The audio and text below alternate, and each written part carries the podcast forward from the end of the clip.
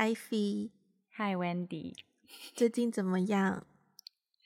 我觉得今天这个围呢，很做作吗？有点做作，因为我旁边坐了两，我旁边坐了一个人，就看我们在这边演戏。我们第一次有 live 的观众，live 的听众，对对对对，没关系，挺好的。的听众等于是可以先就是小试牛刀，如果反应不错的话，maybe 以后可以办这种线下活动也不一定，对吧？但是我们未来办线下活动或是办直播的时候，可能不太适宜聊今天这么深入的 有这种情感情绪流露的话题。OK，we、okay, go and see 啊，我看看啊，我们看看 CC 啦，CC 了哈。对，你喝酒了吗？哎。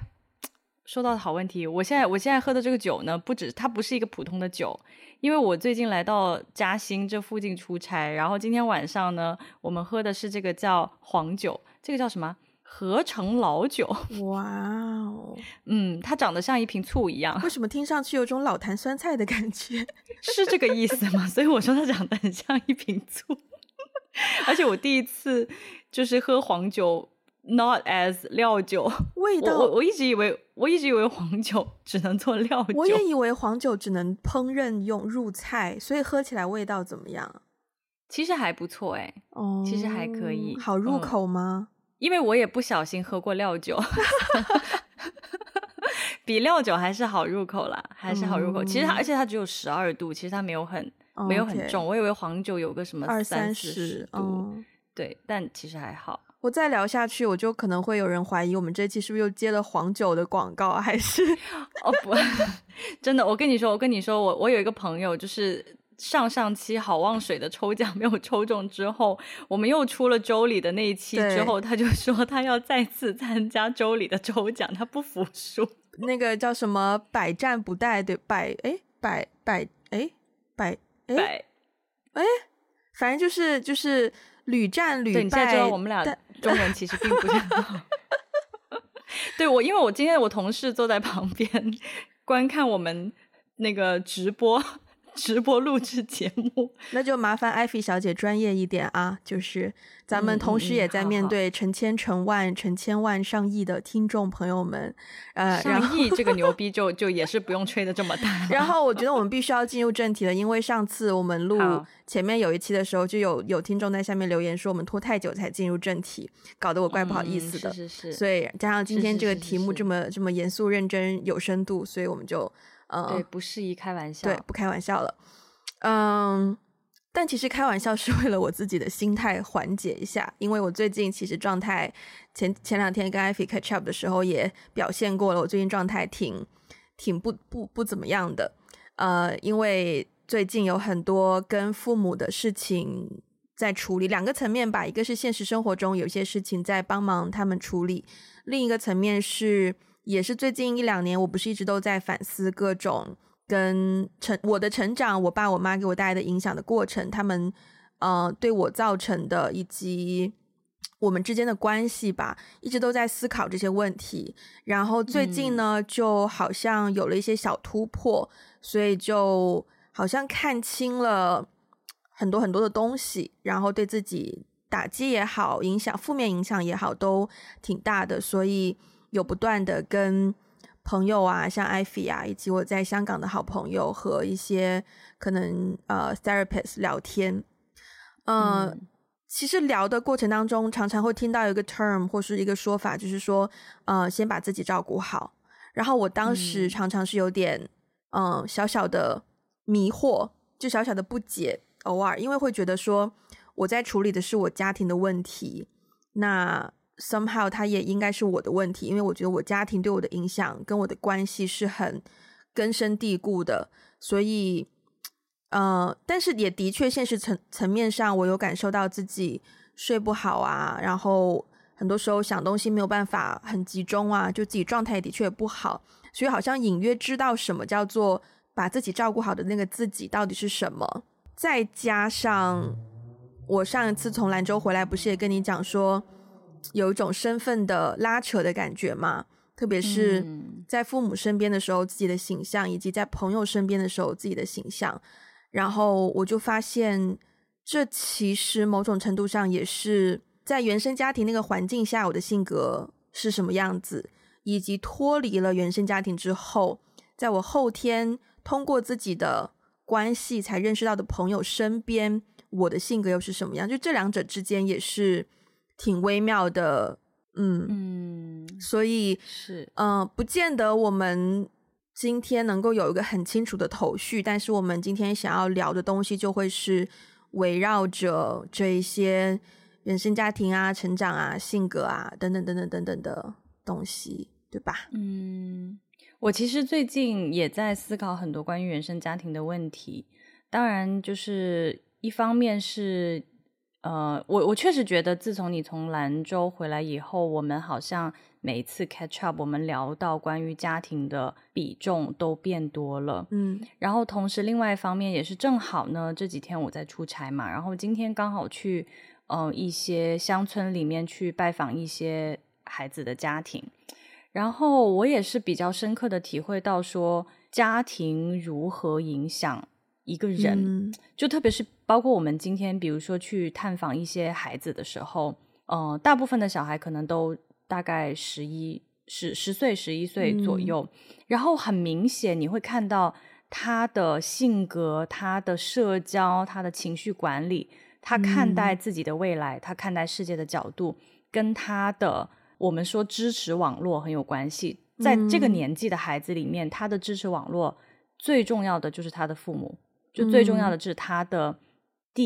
一监护人也好，父母也好，嗯、带给他的那个力量是很影响他在那个年纪阶段如何看待这个世界的，就是差异很明显。嗯，嗯，所以我最近其实也思考了很多关于呃原生家庭的问题，而且包括我之前不是有跟你分享说。嗯，因为我自从就是自由职业之后，我由于身份变得灵活了嘛，嗯，所以其实我回家就是我回深圳的时间也变多了，变多了以后，特别是过去疫情三年，我会常常会有那种重新认识我父母的感觉，嗯，嗯，就是会突然之间觉得，诶，我爸为什么会这样子？诶，我妈原来是有这种习惯的，原来他们会这样想哦。嗯嗯，就是好像有一种重新发现父母的一种嗯、呃、感受在吧？对，我觉得这种感感受其实很新鲜，就是他们可能看待我也有同样的感受，就觉得哎，你怎么这样？嗯，所以我们彼此有一种重新探索和挖掘对方，呃，不是带着以前就有的那种模式和形象，而是一种新的，就是塑造对一种新的对方的形象。的这种关系，嗯、所以其实我最近也有在思考，说未来可能 maybe 有机会真的，嗯，完全搬回家去跟父母真的认真生活一段时间的想法。嗯，我想先 echo 你刚刚不是说你最近见到的小朋友都是十一岁上下，对吧？嗯，然后这个年纪是最受影响，嗯、然后我又有一个恍然大悟的瞬间。因为我从八岁到十六岁是跟我爸一起生活的，中间就涵盖了这个你的 safety net 对你的影响的作用。嗯嗯、当时等于是我家里就只有我爸，所以 basically，而且他因为当时他们离婚闹了一些矛盾，所以他也不太乐意我去联络我妈什么的，所以 basically he's all I got。那。嗯我最近也，我就我最近也在疑惑一个问题，就是我小时候哦，就因为自己是父母离婚的家庭嘛，嗯、所以我就比较喜欢跟 也是父母离婚的家庭的小孩当朋友，就觉得我们会比较好理解彼此，嗯、或是性格可能比较相像或什么的。一开始的确是可以很快的交到朋友，但是越长大之后，就越发现，我现在身边其实好多女生朋友都是父母离婚，但是大家对待感情的态度非常的不一样，嗯、对待。不用说亲密关系，就是男女朋友，就算是对待朋友、对待工作同事的态度都非常不一样。然后我才发现，其实这跟父母离婚有关系，但不是那么深层次的关系。最主要的关系还是父母离婚之后，他们是如何对待小朋友的。小朋友从父母身上收获到的、嗯、得到的是什么？就父母两个人离婚了，他们依然可以很爱自己的小孩啊，依然可以。给小孩充足的爱和关心，让小朋友觉得他还是有那个安全网在。但是我的案例可能就比较不一样。我现在回过头来看，我觉得我缺少了很多。首先，我缺少了一个完整家庭的东西。然后，我父母离婚之后，加上他们两个就又在不同的城市，所以也更难同时得到两边的关心。然后再加上，我觉得我爸当初在培养我成长的时候，也有一些疏忽的点，对我造成了很深刻的影响吧。所以，嗯，对，就是 echo 你刚刚说那个没有错，嗯，我觉得那个年龄段是一个很重要的时间点。嗯，对，是是。哎，你刚刚说到那个亲密关系，我其实还蛮好奇的，嗯，就是那你在包括你自己跟你周围的呃朋友，来自离异家庭的朋友的女生朋友，嗯，大部分女生呃，她们怎么看待自己的亲密关系？就是说，如果父母是离异的状态，他们在后天。大部分人会怎么样，或者是他们在看待自己的亲密关系上面，你觉得家庭给他们带来有什么样的不同啊？我没有办法给你这个答案呢，因为我认识的也不是说几百个，然后其中七八十个怎么样，对吧？所以 拉一个 Excel，就，所以我不能。我不能这么快就跟你说大部分怎么样，嗯，我只能说我比较熟悉的两三个，我在他们身上感受到的至少是，嗯，嗯，他们有足够多的爱可以再分给身边的人，嗯，嗯，这一点我觉得跟我蛮不一样的，就是我觉得我现在还在努力寻找足够的爱给我自己，嗯。然后我觉得我要把那个部分补充足够之后，嗯，我才真的有能力去把这些爱分享给别人。不然，如果出现了一个真的很好的人，我觉得我现在能做的是再一次把自己推到很后面，就是把属于我自己的爱也都拿出来先给了对方，然后不会是一个很长远的方式。我觉得，对，嗯嗯，所以啊。我觉得我们要不先聊一聊，说就在记忆里面比较清晰的，你觉得很明显就是真的就是原生家庭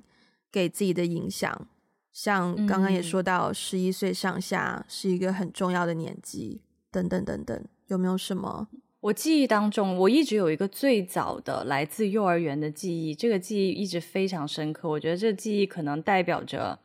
就是塑造了我很多后天的性格。就是我小时候呢，其实。呃，刚开始上幼儿园的时候，因为我父母都上班嘛，嗯，然后那个时候，呃，在老家，就是爸爸的老家，找了一个远房亲戚，呃，是一个，他跟我是同一个姓的，所以我要叫他堂姐，嗯，然后但那个姐姐可能比我大个，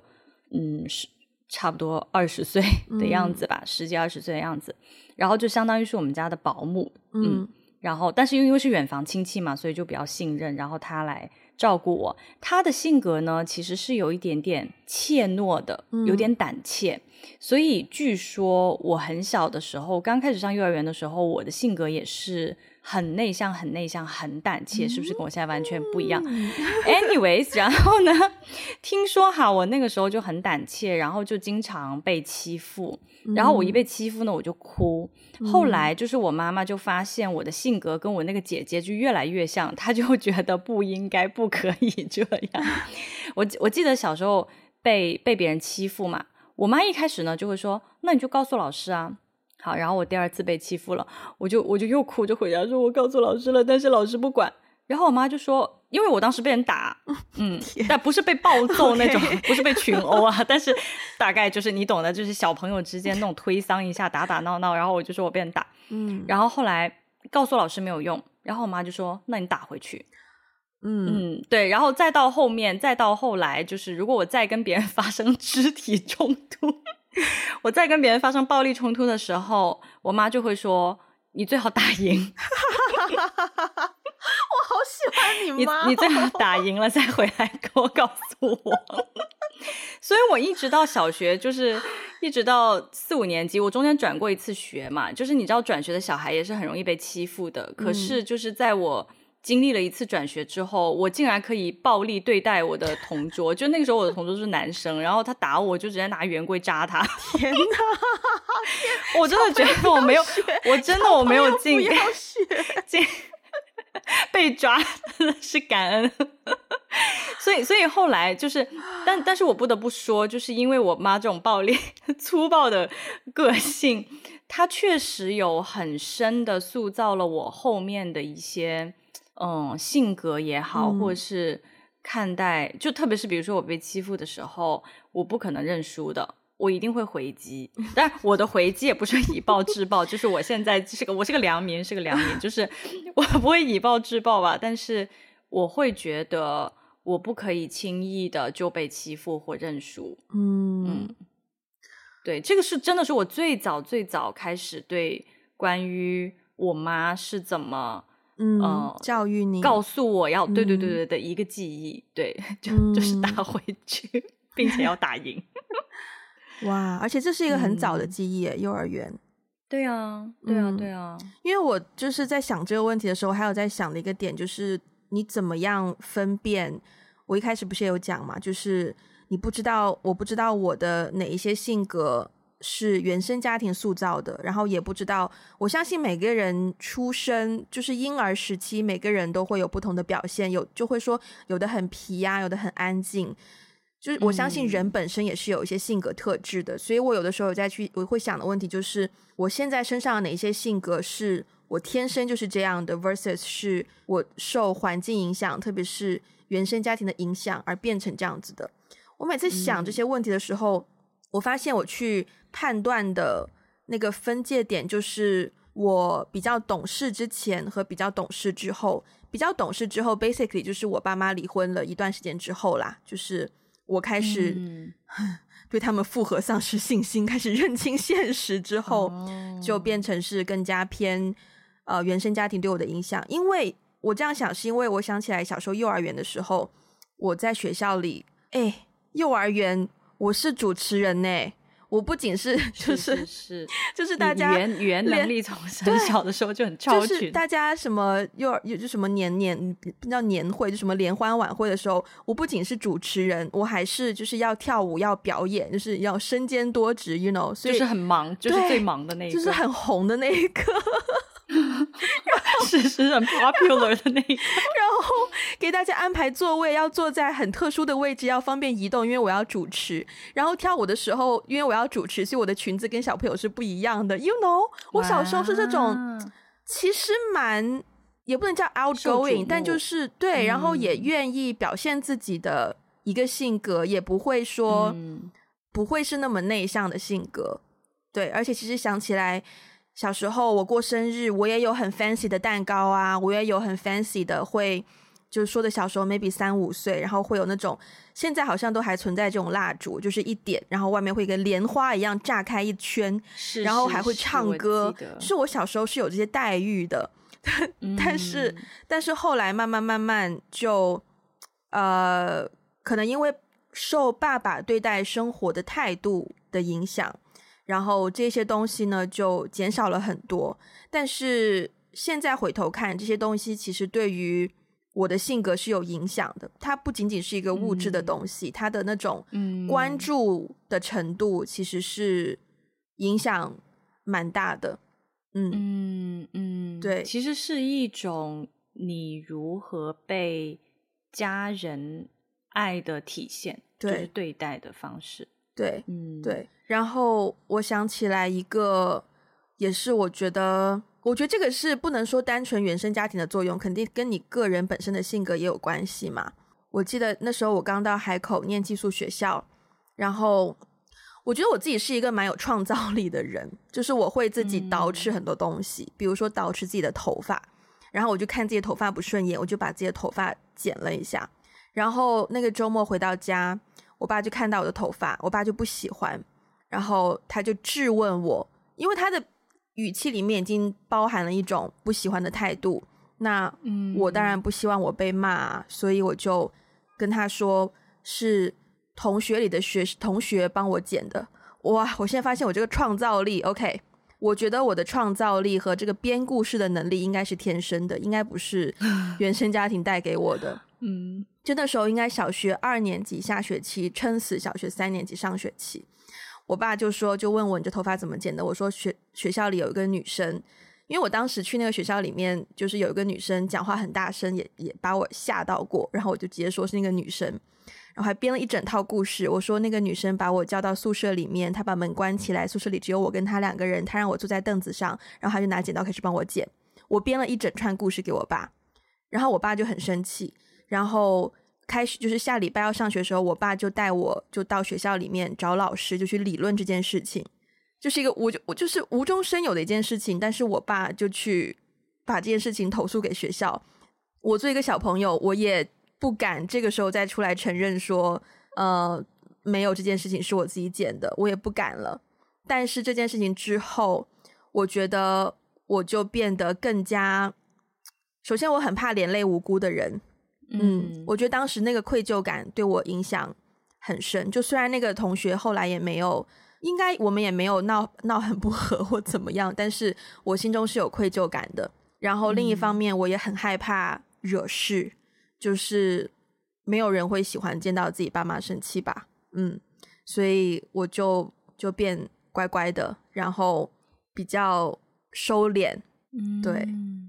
其实我刚刚就有想问说，你你你你刚刚不是有讲到？你在你的成长过程当中是有个分界点，嗯、就是懂事前和懂事后。对，这个对我来说很新鲜，是因为我到现在我都不知道什么叫懂事，哦、就是我没有，就是就是我好像我我我没有一个对我来说没有一个嗯定义说这个小孩很懂事或这个小孩很不懂事。嗯，我觉得其实就是他的个性使然或者是他的价值观而已。嗯，嗯，所以在我的成长过程当中呢是没有。没有所谓这个，就我没有懂事这个概念。嗯、但是听听完你对于懂事的描述以后，似乎是你的性格发生了一些转变，很大的转变。嗯、我觉得，然后那个 associate with、嗯、你对懂事的理解，我的懂事对我来说，可能真的是察言观色是一个方面，然后另一个方面是，呃，就是可以去判断事态，然后选择。我要不要说哪些话？嗯，嗯对，察言观色还有一个影响到我的点是，但这个我是纯粹理论上，我看到有别人讲，我自己有有这样的经历，但是我不确定我能我真的有体验到这个经历给我带来的影响。就是我小时候是常常寄人篱下的，就是我爸不在家，然后我要住亲戚朋友家，很经常发生这样的事情，而且一住就是可能一个月这种。然后在不同的人家里一直换，嗯、对，包括寄宿学校啊，对，所以见的人比较多吧，然后见的不同家庭的生活习惯也不一样，所以吸收到可能不同的，I don't know，嗯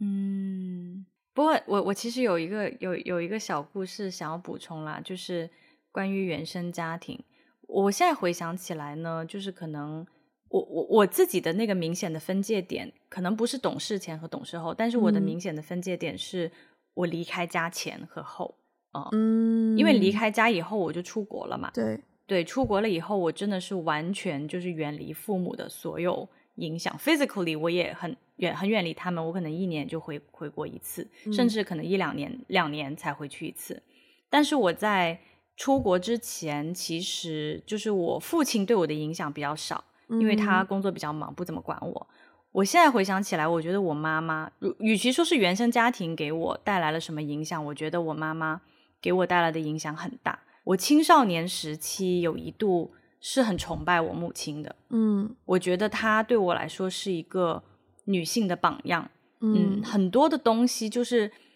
我在我很小的时候，可能呃，我小学不是转过一次学吗？我转学的原因是因为我小学二年级。的时候，我在一个寄宿学校被欺负，就被霸凌，嗯，而且是被霸凌的非常严重的那一种，嗯，然后我产生了很深，我被剪头发了，天呐，我是真的被剪头发了，对，然后我被关在一个地方，天，被我们宿舍的女生，对，然后呢，当时我遇到很严重的霸凌，而且班上就是的人都不跟我说话，嗯，嗯，班上女。生不跟我说话，然后所以那段时间我就。产生了非常严重的厌学情绪，然后我就一直哭，一直哭。后来我记得有一年的暑假，就是我打死都不不想去上学了。嗯，然后呃，但那个时候我好像也没有办法用语言去形容和描述我发生了什么事情。嗯，我只跟我妈说了一句：“我说我被背叛，我没有朋友。”嗯，然后我妈选择相信我，把我转学走了。嗯，嗯，就是我觉得她选择相信我这件事情，对我后来真的是影响非常大，甚至到后来就是我在啊，当然当然后来 我转学了以后，我自己也经历了很大的一波，就是。呃，叛逆就叛逆时期啊，嗯、像什么我离家出走什么之类的，偷跑出去，嗯、之前在节目里面有分享过。但是后来到中学的时候，就是我们已经成为同学 的那几年，哦、对，高中的时候，嗯、初高中吧，我也一直在叛逆。但是就是说，在那个时候，我我在青春期的时候，嗯，我虽然没有。怎么说呢？就是我的成绩不至于很差，但是其实我自己知道我没有百分之百用在学习上，他也知道我没有百分之百把我的精力用在学习上，嗯、就是该跳舞跳舞，对吧？那个时候还玩街舞呢，哈，嗯、就是就是该跳舞该跳舞，该唱歌该唱歌啊，该该看闲书看闲书，该谈恋爱谈恋爱，就是完全没有在学业上。但是我觉得他没有很严肃，或者是很说你一定要。就是学习或怎么怎么样，就是说他选择相信我，他选择相信我可以 manage 好我的生活，然后我可以有我自己的兴趣爱好。嗯、对，所以其实在，在好像在出国以前，就是我母亲给我带来的影响，真的是有很大的一种力量，就是他选择相信我。哎，嗯嗯，对啊，我说一句很不负责任，但是我此刻其实。包括你，因为你在节目里也不止一次提到过你妈妈嘛。然后我听了很多遍，在你成长路上，你妈妈对待你的事迹之后，我真的觉得，可能她用的方式不是你最直观能够感受到的方式，但是我真的觉得你妈妈很爱你。我也觉得。然后我觉得，可能对我自己的爸爸可能不公平，但是我觉得，我觉得你妈妈爱你胜过我爸爸爱我。嗯，就包括你说到的信任的这些问题啊，我问你哦，你小时候你大概记得你跟你妈吵架的频率吗？嗯，不同的阶段有不同的频率吧。有一度我们是蛮经常吵架的，而且我妈会打我。嗯，就是她一直打到我小学毕业。嗯，她会暴力对待，就是就我之所以能用圆规去扎头男同学呢，就是也不是。也不是没有理由的，就是因为他本身就是一个很暴力的人，他真的会打我，他会把我打到就是淤青，嗯，所以就是我我跟他的关系呢，就是就 就是又爱又恨了，就是 就是相爱相杀，好吧，我跟我爸没有到那个程度，你爸应该不会殴你，就是但是我妈会殴我，我爸不会打我，但是他会。破坏家里的东西以示威胁，啊、嗯，然后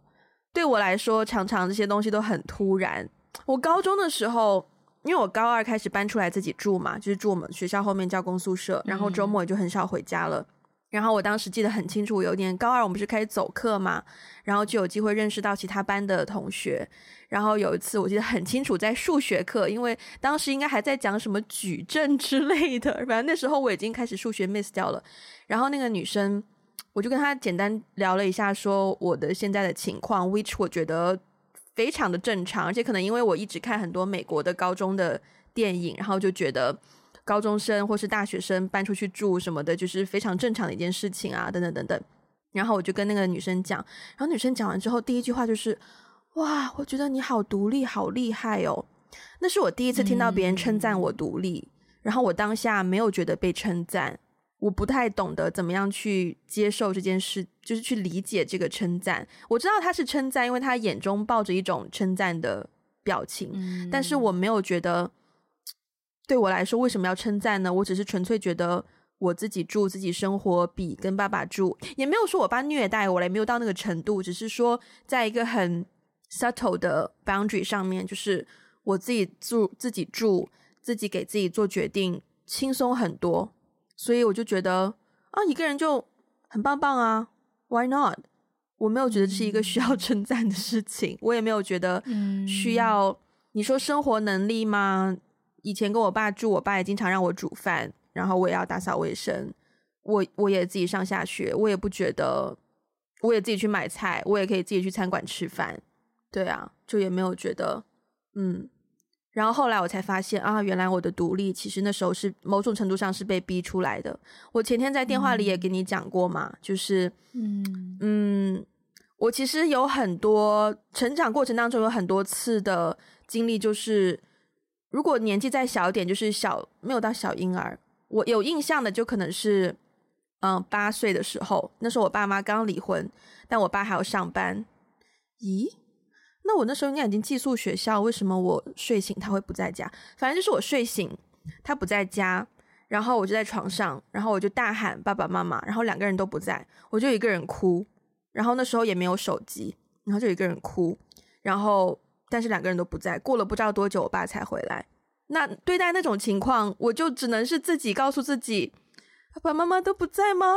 好，那我就靠我自己，我要自己起床，我要自己找饭吃，我不，我就只能这样子去鼓励自己啊。嗯、然后，然后有一年是我爸那时候有一个证照的考试，他要去市里面考试。我们家住比较偏嘛，然后有一天晚上。我一个人在家，虽然已经不是第一次了。我一个人在家，现在想起来，妈呀！你把一个未成年的小孩放在一个人在家过夜，我都不知道这件事情是不是 legal，是不是合法。但是我当时一个人在家，然后呢，那天晚上就有点害怕，睡觉前有点害怕，我就打电话给我爸。结果电话那头我得到的信息是说，我不确定是他的朋友跟我讲的，还是他本人跟我讲的。但是当时我得到的信息就是。你爸一个人在外面考试，还要复习，很辛苦诶，你怎么这么不懂事，还要打电话来打扰他？我得到是这样子的反馈，那我 again 又只能就是，好，那我那我要坚强，我不害怕了，我一个人，我就只能被迫这样子啊。所以我从来没有觉得独立是一个称赞，反而我现在越来越在努力尝试去做的一件事情是。不要那么努，不要那么独立，而是要选择怎么样去愿意信赖别人，去依赖别人。嗯，这个事情，这个真的就是这个绝对是原生家庭给我带来的很大很大很大的一个影响。嗯，对。其实我刚刚有一个问题很想问你，就是，呃，因为你刚刚讲到你是大学念书开始才完全就是脱离原生家庭嘛？那嗯，以你现在来的状态来看，你觉得是你大学之前原生家庭给你的影响比较大，还是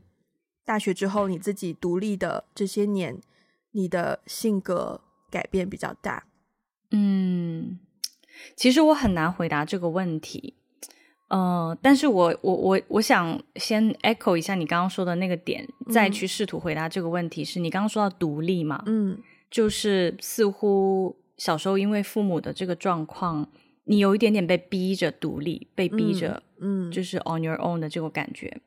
然后我的独立呢，其实也是出国了以后才开始的，嗯嗯。然后我的那独立呢，不是说家庭逼着我，而是环境逼着我去独立。嗯，但是我第一次体会到独立是，嗯，我就出国了以后，就第一次我要开始自己办银行卡。嗯，就这个点，我跟很多人都其实都分享过，就是我当时好开心哦，嗯，就是那是我第一次体会到，原来自己 take care of 自己的事情是一件，就是很有 ownership，嗯的感觉，嗯，就是我以前都不知道怎么办电话卡呀，怎么办银行卡什么的，因为就是家里家里人会帮你处理，而且而且中学其实你也不需要银行卡，说实话，就你不需要太多的这些东西，嗯，对。电话卡可能需要吧，但是我后来出国以后，就是所有的你要自己开银行账户啊，然后你要自己去去办那个什么外国人登记的那些，嗯，呃，那些东西啊，然后你的学习你要自己去选课啦，它就不再是你坐在一个班里面，然后老师来给你上课啦，你就要好好的去 manage 你的所有的课表啊，嗯，然后办电话卡呀，怎么怎么样，就是所有的这些东西都让我觉得哇。我终于对自己的生活有掌控，嗯，然后我我第一次体会到这种感觉，我觉得是一种独立的感觉。我当时觉得感受很好，嗯嗯，对，所以我觉得在这个点上是我，而且这个点上我不确定，如果我没有出国，我是不是可以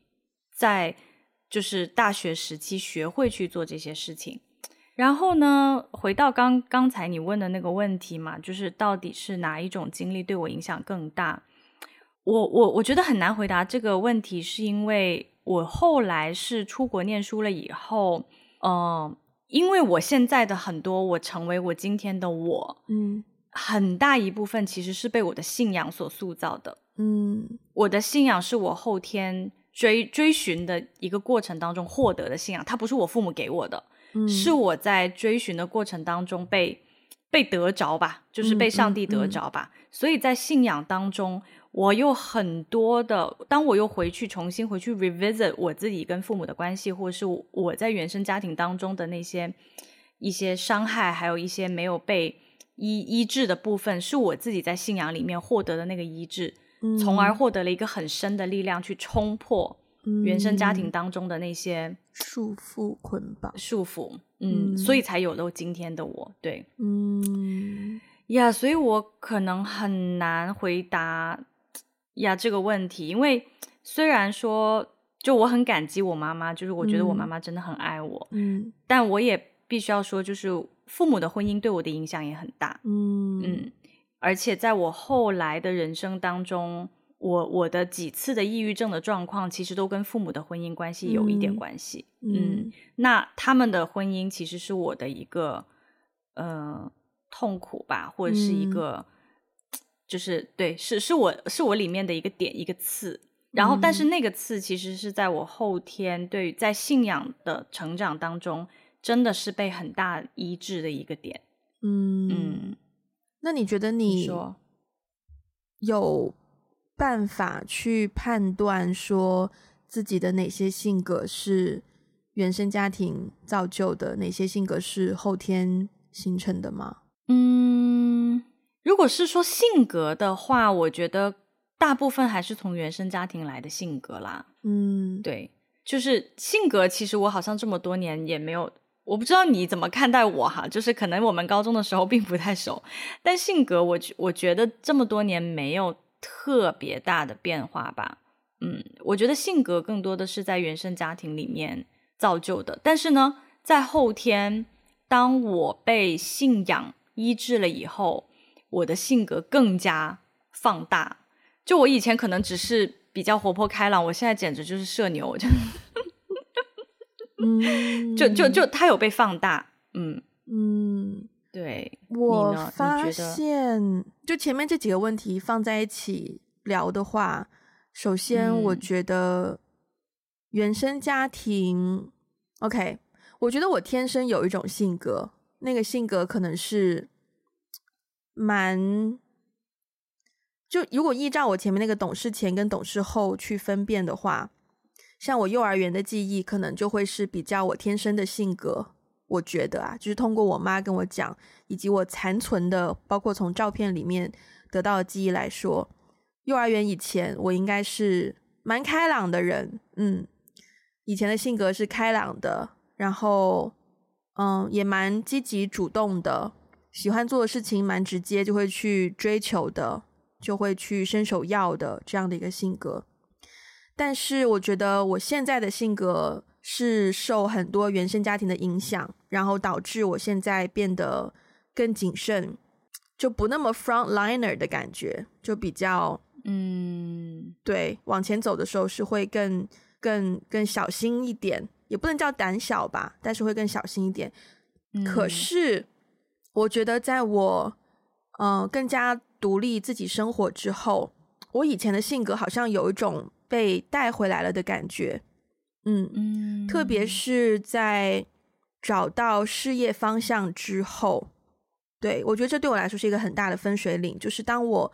比较确定我的事业的长线发展的方向之后，包括你刚刚讲到你的一几次抑郁症都是因为父亲父母的嗯感情关系，反而我第一次。抑郁症最严重的时候是真的是因为我的事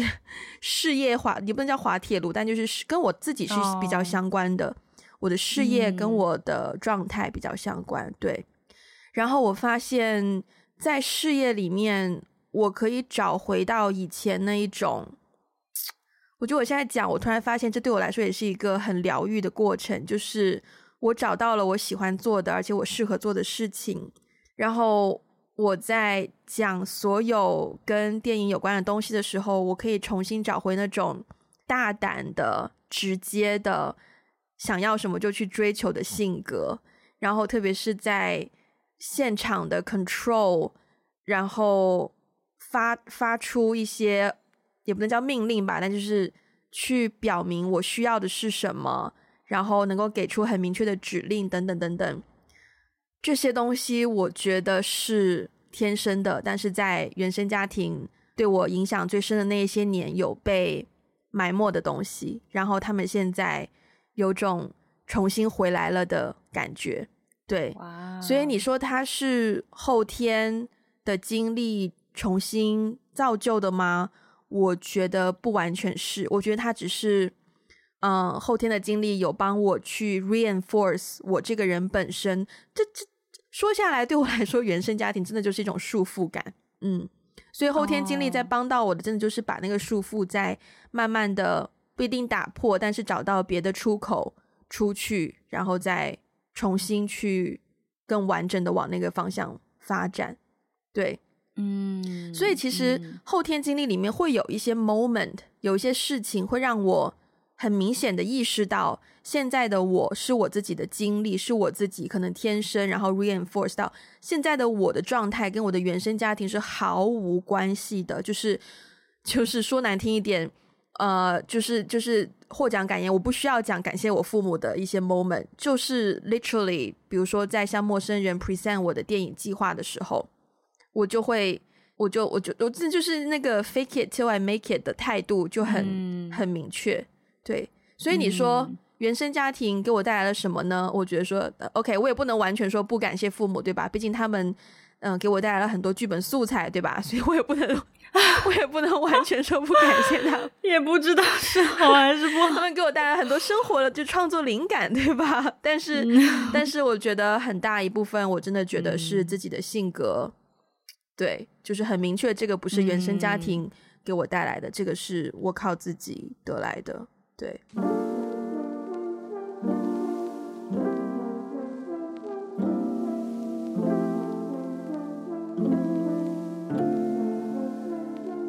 好。因为时间的关系呢，我们今天的这一通电话必须又要分成两期节目上线啦。温迪，温迪又在窃喜了一下下，一次可以录两期是再美好不过的事情了。也请大家期待下一期节目。如果大家喜欢我们的节目，欢迎分享给你身边的人，也不要忘记去 Apple Podcast 还有 Spotify 给我们一个五星的评分，并且留下你的评论。也欢迎大家去 Social Media 关注我们，包括有 Facebook、Instagram、微博、小红书和微信公众号。如果需要我们的中文 transcript，可以去 Patreon 还有爱发电。如果想要加入我们的听众群呢，可以联络我们的接线员，他的微信 ID 是 One Call Away Podcast。那我们下期再见啦，拜拜，拜拜。